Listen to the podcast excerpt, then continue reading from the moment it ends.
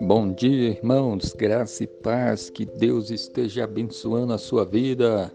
Quero ler para nós meditarmos a palavra do Senhor.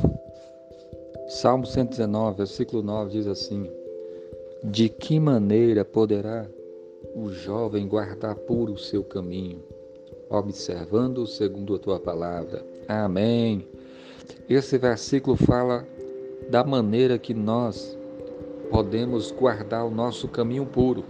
Como é que uma pessoa pode guardar o seu caminho? Como é que uma pessoa pode viver nesse mundo de uma maneira pura, de uma maneira que agrada a Deus?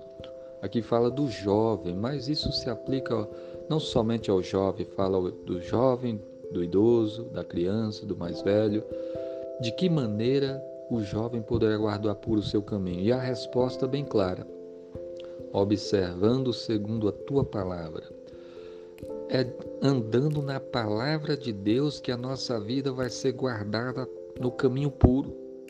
É andando na palavra de Deus que nós vamos nos afastar dos pecados, que vamos nos afastar dos vícios, da idolatria, da promiscuidade, da feitiçaria, do amor ao mundo, do amor ao dinheiro, do amor ao pecado. Você deve se apegar à palavra de Deus.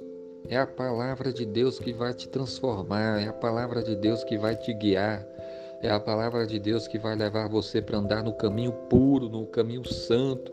É a palavra de Deus que vai fazer você estar cada vez mais perto de Jesus, cada vez mais perto de Deus, cada vez mais apegado ao Senhor. Então você precisa ler a Bíblia, você precisa ouvir a pregação da palavra.